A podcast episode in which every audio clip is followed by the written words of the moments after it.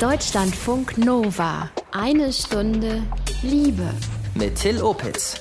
Liebe, Sex und Allah. Das unterdrückte erotische Erbe der Muslime, so heißt das neue Buch des muslimischen Theologen Ali Gandur. Er arbeitet am Zentrum für Islamische Theologie an der Uni Münster. Herzlich willkommen in eine Stunde Liebe. Hallo. Was war deine Motivation, ein Buch, man muss ja sagen, ein weiteres Buch zu schreiben über Muslime und Sexualität? Ja, also es gibt vieles zu entdecken in diesem Bereich und es gibt auch einen Mangel an Literatur, also deutsche Literatur. Und es gehört auch zu meinem Forschungsgebiet. Also habe ich noch ein weiteres Buch dazu geschrieben. Es kommen noch weitere, glaube ich. Du bleibst dran an dem Thema. Ja. Ähm, was ist denn die größte Fehlannahme über die muslimische Welt und Sexualität? Dass man grobe Urteile über die gesamte muslimische Welt treffen will, egal ob es in Bezug auf Sexualität oder auf, auf andere Themen. Mhm. Wenn wir auf das Thema Sexualität gucken, ähm, wer ist denn so unterm Strich, wenn man das überhaupt sagen kann? Das ist natürlich sehr pauschal. Sexualitätsfeindlicher Christentum, Islam oder tun sich da die monotheistischen Religionen vielleicht alle nicht so viel? Also es ist schwierig zu sagen. Ich würde mal sagen, mal waren die Christen sexuell Feinde und mal waren es die, die Muslime.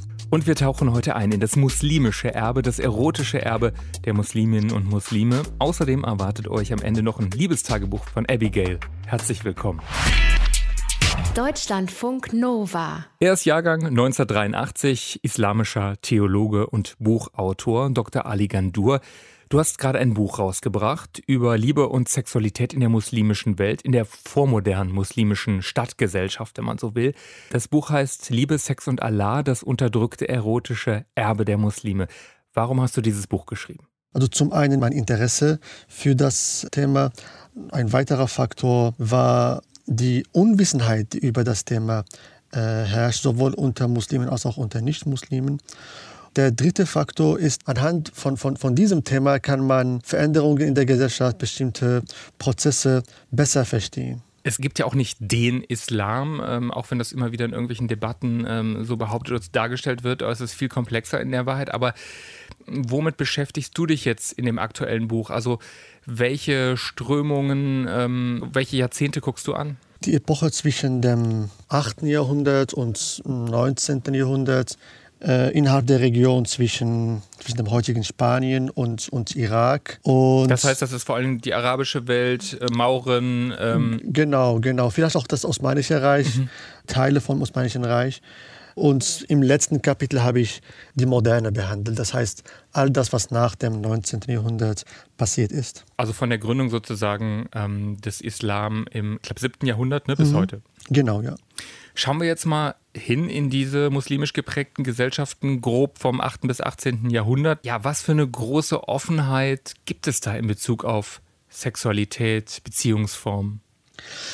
Also man kann sie nur als Offenheit bezeichnen, wenn man sie mit anderen Regionen von damals vergleicht. Also ich würde mal sagen, die Muslime waren vielleicht früher offener im Vergleich jetzt zu den Christen im Mittelalter in Europa. Das zeigt sich äh, dadurch, dass man freier über das Thema geschrieben hat. Es gab auch keine strikte Trennung zwischen dem Sakralen und dem Profanen. Also man findet zum Beispiel Religionsgelehrten, die äh, sowohl Koran-Kommentare geschrieben haben, als auch für unseren heutigen Geschmack so pornografische Schriften mhm. verfasst haben. Das Leben in den Städten war eigentlich durch eine mehr oder weniger präsente Offenheit äh, gekennzeichnet. Es gab homoerotische äh, Schriften, Homo, also für, für, unsere, für unsere heutigen Kategorien homosexuelle äh, Beziehungen.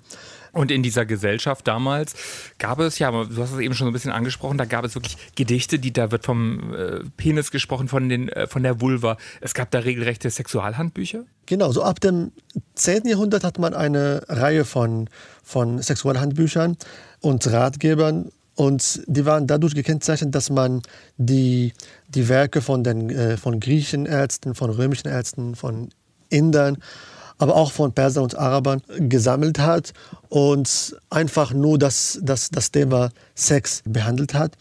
Es ging aber nicht nur um die Medizin, es ging auch um die Erotik, also um das Genießen. Es ging um Gepflogenheiten, wie man das Vorspiel anfängt, was gehört dazu und, und, und, und. War das eigentlich eine Perspektive? Es gab viele, man liest vor allen Dingen auch aus Gedichten in deinem Buch. Das war aber schon eine patriarchale Gesellschaft. Das heißt, es war sehr so aus Sicht der Männer auf Liebe, auf Sexualität geschaut oder waren die Frauen da genauso präsent?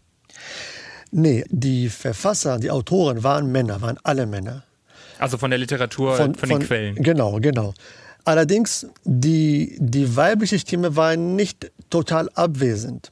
Also ich habe festgestellt, dass in diesen Sexualratgebern die weibliche Lust schon eine Rolle gespielt hat. Zum Beispiel ein Buch aus dem 10. Jahrhundert. Schon in den ersten Seiten schreibt der Autor, warum er überhaupt das Buch geschrieben hat. Um das Herz des, der, der, der Frau zu gewinnen, muss man auch ihre Lust ernst nehmen. Deswegen schreibe ich dieses Buch für meine äh, Leser und so. Also die, die, die, die Frau war schon da, war anwesend, mehr oder weniger. Aber das ist natürlich aus der männlichen Perspektive geschrieben, ja. Mhm. Wobei du mir im Vorgespräch gesagt hast, dass es sogar in einigen Jahrhunderten so eine Art Frauenbewegung gegeben hat? Äh, Frauenbewegungen oder Organisationen. Das ist ein Phänomen, das wir im, in Andalusien haben und in, in Irak, also zwischen dem 10. Jahrhundert bis zum 12., 13. Jahrhundert. Es gab so Salons, äh, so nur für Frauen. Innerhalb von diesen Bewegungen äh, gab es oft lesbische Beziehungen. Man hat Gedichte aus dieser Zeit, man hat aber auch Berichte darüber. Sagt Ali Gandur. Er hat für sein Buch Liebe, Sex und Allah Gedichte, Geschichtsbücher, Anekdoten, aber auch religiöse Literatur vergangener Jahrhunderte ausgewertet, um zu schauen, wie früher Liebe, Sex und Beziehungen in der muslimischen Welt ausgesehen haben. Deutschlandfunk Nova. Eine Stunde Liebe. Wie haben die Menschen in der muslimischen Welt geliebt, in der Vormoderne, also so grob in der Zeit des Mittelalters plus minus? Zu der Zeit vom 7. bis ins 19. Jahrhundert hat der muslimische Theologe Ali Gandur von der Uni Münster intensiv geforscht, zahllose Quellen gesichtet. Ali, welche Beziehungsformen, welche sexuellen Praktiken gab es damals in der muslimischen Welt? Ich würde sagen, es gab alles.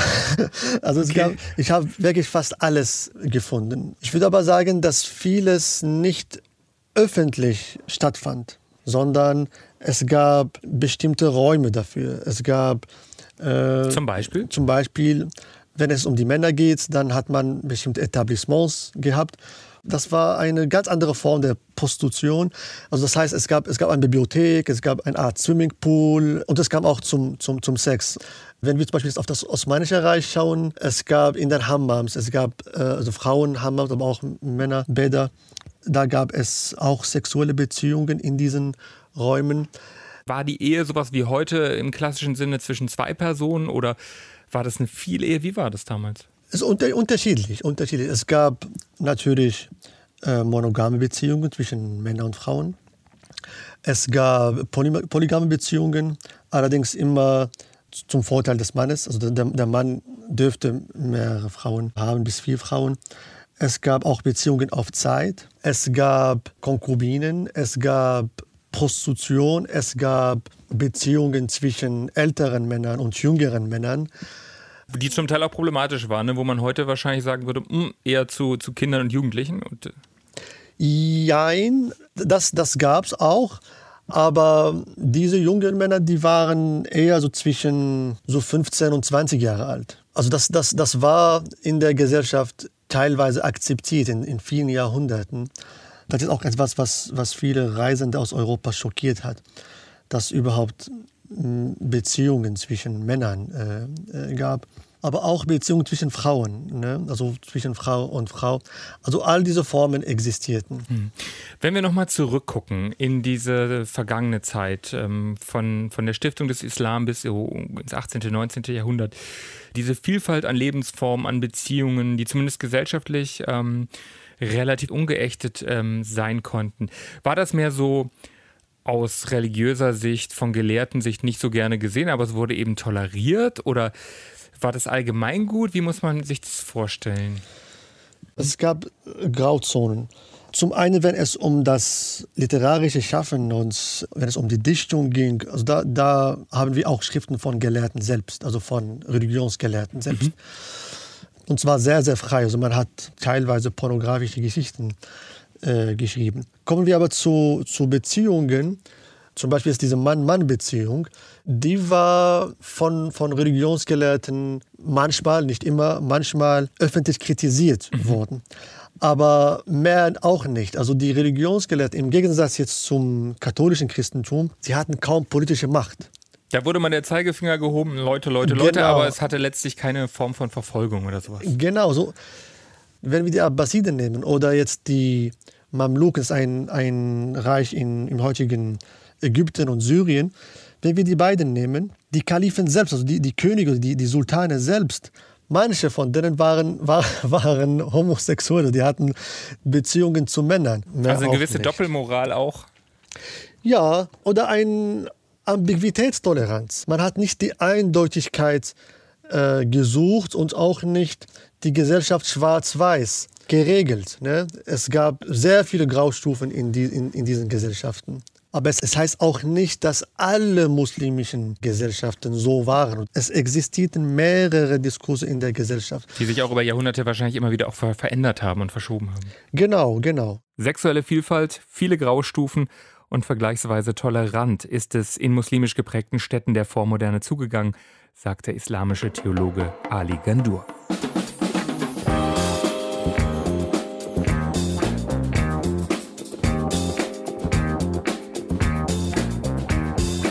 Ganz ehrlich, über Muslimen, Muslime und Sexualität. Da gibt es viele Mythen, Behauptungen, Klischees, Vorurteile, Halbwissen, Unwissen. Ich habe äh, für diese Sendung eine Art Klischee-Check, wenn man so will, mit Ali Gandur gemacht. Und ich habe ihn gefragt, was ist für Muslime wirklich Pflicht und was nicht? Wie war das früher? Wie ist das heute? Und erste Frage im Klischee-Check. Müssen sich muslimische Frauen verschleiern? Wie ist das? Teilweise. Das ist eine Norm, die, von, die vom Kontext abhängt. Also früher müssten sie sich verschleiern, also die Gesellschaften waren so. Heute würde ich sagen, dass diese Norm in dieser Form nicht mehr gilt. Vieles hat sich verändert. Also die, die Frauen wurden sichtbarer. Auch die Rolle der Frau in der Gesellschaft hat sich verändert. Mhm. Aber es gibt schon viele muslimische Länder, in denen heute eine Verschleierung in welcher Form auch immer nie kappt. Das sind die Ausnahmen. Also wenn man jetzt die Länder von Marokko bis Indonesien nimmt, Vielleicht sind das vier oder fünf Länder, wo es noch Pflicht ist, aber in allen anderen Ländern ist es keine Pflicht. Nee. Muss eine Frau jungfräulich in die Ehe gehen? Nein. Woher kommt diese Behauptung? Das sind, das, sind, das sind kulturelle äh, Normen, aber keine religiösen Normen. Also das sind so Dinge, die man von der Frau erwartet und die sind eher aus patriarchalen Stammesgesellschaften nicht jetzt aus irgendwelchen religiösen Quellen. Also es steht nirgendwo, dass die Frau Jungfrau sein soll, um in die, Ehe, in, in die Ehe zu gehen. Was ist mit dem Versprechen auf 72 Jungfrauen im Paradies? Auch nichts dran? Das ist auch, also die Zahl. Die Zahl ist ein Mythos. Allerdings im, im Koran gibt es so ein Versprechen. Ne?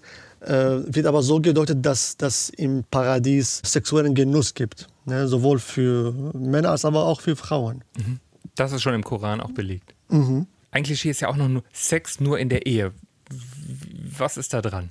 Das Problem ist in dem Begriff Ehe. Ne? Ich glaube nicht, dass Muslime etwas wie Ehe haben. Also es gibt, es gibt einvernehmliche Beziehungen. Das ist was, was die Normenlehre kennt, also die muslimische Normenlehre kennt.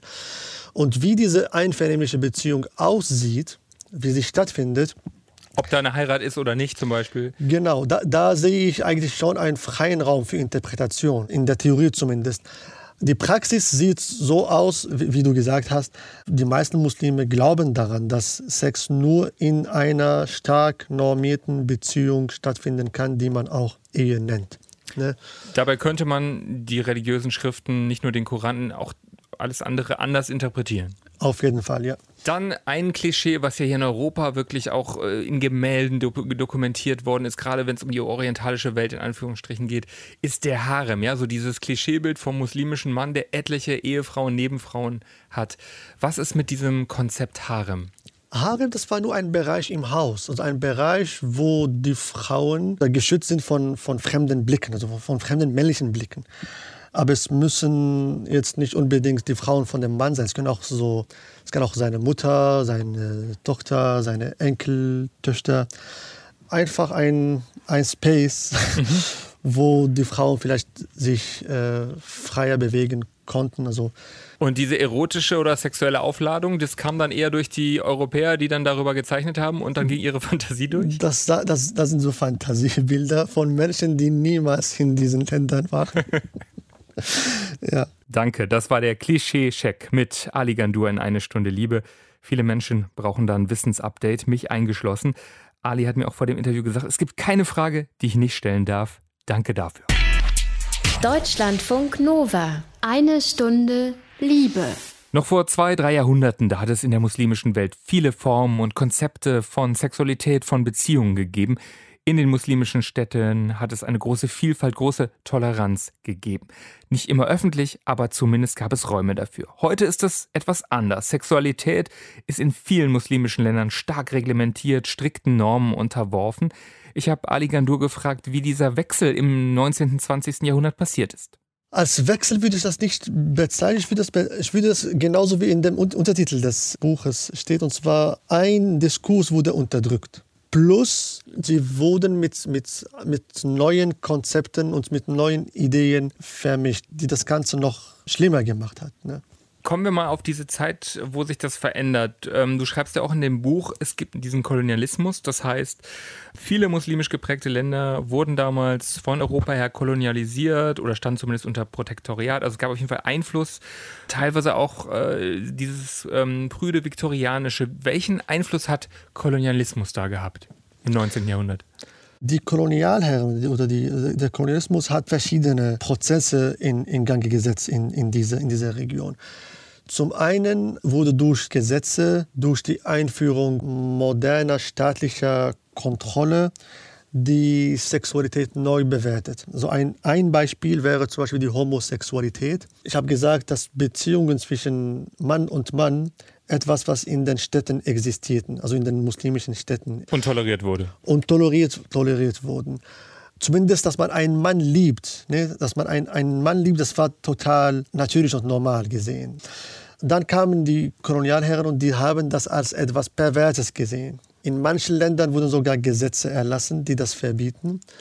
Äh, in anderen Ländern wurde das stark kontrolliert, zum Beispiel Indien oder Algerien.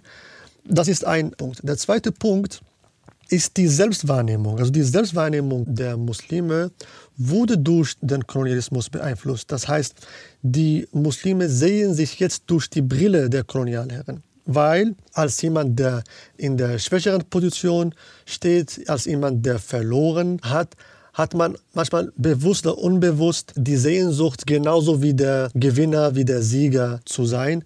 Und so wurden viele Annahmen und viele Vorstellungen, die die Kolonialherren über die Muslime hatten, einfach übernommen. Zum Beispiel, dass die Muslime pervers sind, dass die Muslime zu libertin waren, zu frei mit der Sexualität umgingen und dass das nicht zur Zivilisation gehört. Also die Idee ist dahinter, wenn ich das richtig verstehe, Sexualität muss man mehr reglementieren, dann zeigt man, ah, wir sind zivilisiert.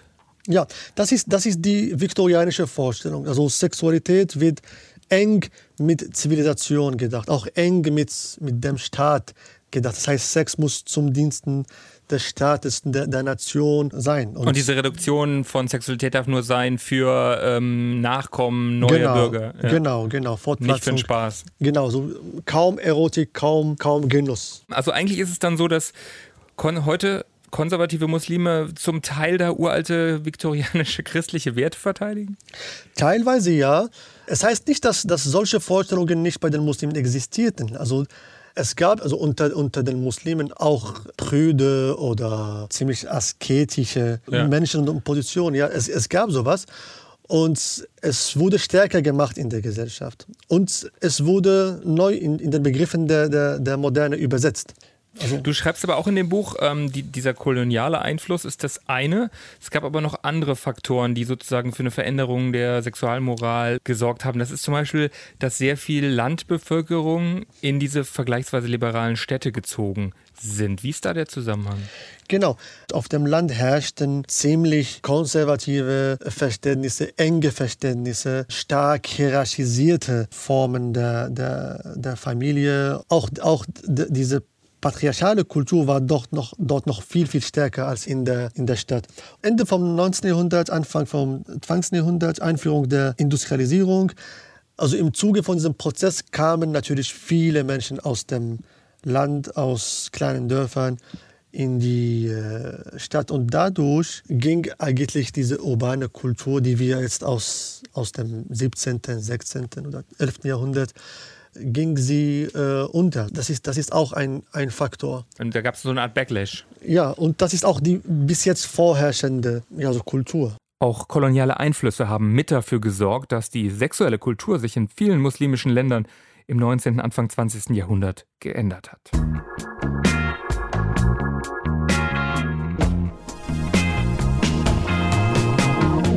Wir haben es gerade schon gehört, im 19. und 20. Jahrhundert sind sogenannte moderne Staaten in der muslimischen Welt entstanden und damit einhergehend wurden Sex, wurde Sexualität stärker reglementiert.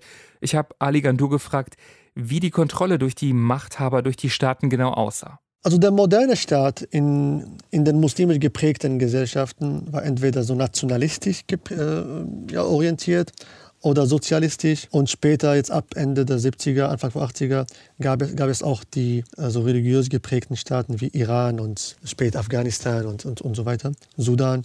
In all diesen drei Formen spielte eine bestimmte Sexualmoral, die ziemlich konservativ war, eine Rolle. Das heißt, die Vorstellung, dass Sexualität und Zivilisation zusammenhängen, wurde, wurde weiter vertreten. Und weil die beiden zusammengedacht wurden, wurde auch Sexualität stark kontrolliert. So eine freie Sexualität würde bedeuten Dekadenz, wenig Zivilisation. Das ist ein Punkt. Und der, der, weitere Punkt, was wir ab den 80ern haben, die Konzipierung oder sogar die Imagination von einem Westen, von einem Gegenpart. Und man hat diesem Gegner, man hat diesem Gegenpart all, alles, was, was dekadent ist, zugeschrieben, was Sexualität betrifft. Und dadurch hat man sich selbst äh, überhöht. Und auch selbst definiert. Also wir sind nicht die, dekadenten äh, Europäer. Genau. Und das haben eigentlich, so also komischerweise, das haben eigentlich die Europäer im 19. Jahrhundert gemacht. Und Jetzt behaupten die Islamisten, die dekadenten Europäer mit Homosexualität und Sex außerhalb der Ehe. Und, und, und, und, und, und viele, viele andere Dinge, die man, die man da propagiert hat, um das eigene Wir zu konzipieren, ja. Mhm. Es ist kompliziert, haben wir gesehen. Wie groß ist denn die Chance, wie siehst du das, dass Muslime ihr erotisches Erbe ja wiederentdecken, vielleicht auch mehr Pluralität in Sachen Liebe und Beziehung möglich wird? Also ich bin da positiv. Also wenn ich mir die junge Generation anschaue, sowohl jetzt unter Muslimen hier in Deutschland, aber auch die Muslime in den muslimisch geprägten Ländern, die junge Generation denkt kritisch, versucht auch ihr Glaube mit ihrer Lebensrealität in Harmonie zu bringen. Und man rebelliert auch langsam gegen bestimmte Vorstellungen, gegen bestimmte Ideen, die restriktiv sind, die äh, eigentlich nicht mehr zu unserem heutigen Kontext passen. Also da bin ich eher optimistisch, was das betrifft. Also man sieht natürlich Ansätze liberaler Muslime, da gibt es verschiedene. Ich denke, in den Großstädten gibt es äh, den Liberal-Islamischen Bund zum Beispiel. Es gibt die ähm, Ibn Rushd Goethe-Moschee in Berlin. Da sind zum Beispiel auch LGBT, Transmenschen willkommen. Aber das ist schon noch auch noch die Ausnahme, oder? Ja, also bestimmte Prozesse brauchen Zeit. Also das ist ein Diskurs. Also wenn wir jetzt über, über Rechte von Minderheiten reden, also wenn es um die Sexualität geht, mhm. das ist nicht etwas, was jetzt eine jahrhundertalte Tradition in Europa hat. Das, sowas braucht Zeit. Also auch, auch hier in Deutschland zum Beispiel, solche Phänomene sind nicht so alt. Also man hat das erst seit den 80ern, 90ern. Mhm. Dass zum Beispiel auch die evangelische Kirche homosexuelle Paare segnet äh, mit Gottesdiensten, das gibt es ja erst ein paar Jahre, glaube ich. Ja, ja, und auch, auch hier finden wir auch noch Strömungen, die genauso wie die Muslime oder die, die, die Mehrheit der Muslime denken. Also wenn wir so an Katholiken denken oder an Evangelikaner in den USA. Mhm. Es ist etwas, was noch Zeit braucht. Das ist, das ist nicht etwas, was einfach auf einmal passiert. Zu guter Letzt, wenn du einen Wunsch frei hättest, was wünschst du dir für die muslimische Community und ihr erotisches Erbe? Also mein Wunsch ist, dass die Muslime erstmal ihre äh, Geschichte kennen, aber nicht nur in der Geschichte oder in der Vergangenheit äh, bleiben, sondern dass sie neue Ideen entwickeln, dass sie, dass sie ihr Glaube mit, mit ihrer Lebensrealität harmonisieren. Und was wünschst du dir von den Nichtmuslimen, gerade jetzt hier vielleicht den Menschen ähm, in Deutschland, wenn es ja auch um den, den Umgang und das Miteinander mit der muslimischen Community geht? dass man neugierig äh, wird, dass man neugierig auf andere Denkweisen wird, dass man sich mit Muslimen auseinandersetzt, aber indem man mit Muslimen spricht, indem man mit denen diskutiert und nicht einfach vorher ein Urteil über sie treffen, ohne ein Grundwissen, aber ohne die Person selbst zu kennen. Ganz herzlichen Dank. Ali Gandur in eine Stunde Liebe. Bitte, bitte. Und sein Buch heißt Liebe, Sex und Allah, das unterdrückte erotische Erbe der Muslime, ist beim Verlag CH Beck erschienen, kostet als E-Book 14 Euro, als klassische Papierausgabe 17 Euro. Das Interview mit Ali, das habe ich einen Tag vor der Sendung aufgezeichnet. Deutschlandfunk Nova. Eine Stunde Liebe. So, zum Schluss noch was ganz anderes. Es ist Zeit für unser Liebestagebuch. Da erzählt uns Abigail aus Berlin schon eine Weile von ihrem Sex- und Liebesleben. Sie probiert ja gerne neue Sachen aus, war auch auf großer Japanreise. Und dort, in Tokio, war sie in sogenannten Happening Bars. Und was diese Happening Bars genau sind, das erzählt euch Abigail am besten selbst. Also Happening Bars sind Kneipen, die relativ unauffällig aussehen von außen. Die sind auch äh, meistens gut versteckt. Um reinzukommen, muss man überhaupt erstmal klingeln und dann wird man an der Tür empfangen. Und man muss da eine Mitgliedschaft erwerben und tatsächlich ist die für Frauen wesentlich billiger als für Männer. Das ist das Geschäftsmodell, weil die Kunden meistens Männer sind. Da können Leute hingehen und in speziellen Räumen oder auch in dem, im Barraum Sex haben. Es ist kein Puff, also es gibt keine Prostituierten da, die, nur die Gäste haben miteinander Sex. Und meistens gibt es dann abgetrennte Räume oder ein Kellergeschoss, wo dann äh, speziell ausgestattete Räume auch noch zugänglich sind entweder mit irgendwelchen BDSM-Spielgeräten oder Kabinen und da gibt es dann Duschen auch und so. Das erste Mal, wo ich in einer Happening Bar war, setzte ich mich dann mit diesem Bekannten da so ein bisschen hin. Wir besorgten uns was zu trinken und da saßen auch ein paar Japaner. Ich ließ das erstmal alles so auf mich wirken und ähm, ich war noch mal in einer, also das zweite Mal in einer Happening Bar in einer anderen, zusammen mit drei anderen Leuten. Bei dieser Bar war es so, dass eben der Kneipenbereich so total Vanilla bleiben sollte und dann, wenn man Sex haben wollte, musste man in den Keller, ins Kellergeschoss runtergehen. Was wir nicht so ganz verstanden hatten, war, dass es zwei verschiedene Räume gibt mit verschiedenen Funktionen. Der eine Raum links war für ungestörten Sex. Das heißt, wenn da Paare reingingen und miteinander Sex hatten, war die Regel, dass sich da niemand einmischen sollte. Und der Raum rechts war ein offener Raum. Das heißt, wenn man da reinging, also gab man sein Einverständnis, dass auch andere dann sich anschließen dürfen. Das hatten wir aber nicht gewusst. Und als wir dann ähm, da so zugange waren, kam da plötzlich eine Frau auf uns zu und wollte irgendwie mitrangeln und mitmachen. Und wir waren so, Hä, was, was willst denn du hier? und äh, und ähm, das hat uns dann so ein bisschen rausgebracht aus dieser Spiellaune. Und was ich auch noch irgendwie total äh, komisch äh, fand, da, da, waren an der Raumwand so kleine Fensterchen mit so einem Gitterchen. Und weiter unten war dann ein, ein Loch. Und ich merkte dann, dass auf der anderen Seite quasi so kleine Kämmerchen oder Kabinen angebracht waren. Und da konnten sich dann Leute reinstellen so durch das Gitter durchgucken in den Raum, wo Leute eben miteinander Sex haben und äh, masturbieren. Also ne, durch das Gitter hatten sie dann reingeschaut und aber das Fenster unten drunter oder diese Öffnung unten drunter war so genau auf Genitalhöhe. So geht man äh, in Tokio mit Sexualität um. Bestimmt gibt es das auch in Berlin, aber in Tokio war es so die erste Gelegenheit für mich, das mal so ganz frei zu, äh, zu erforschen. Und das fand ich einfach super. Abigail über ihre sexuelle Entdeckungsreise in Japan in Tokio. Sie heißt in echt anders. Ja, und damit sind wir am Ende des Liebestagebuchs und am Ende dieser einen Stunde Liebe. Abonniert uns gerne in der Audiothek-App von ARD oder Deutschlandradio. Wenn ihr Kritik, Lob oder Themenvorschläge, Themenwünsche habt, dann schreibt mir und Shanli gerne einfach an mail at deutschlandfunknova.de. Ich bin Till Opitz. Danke euch fürs neugierige Lauschen von Sendung oder Podcast. Bleibt liebevoll.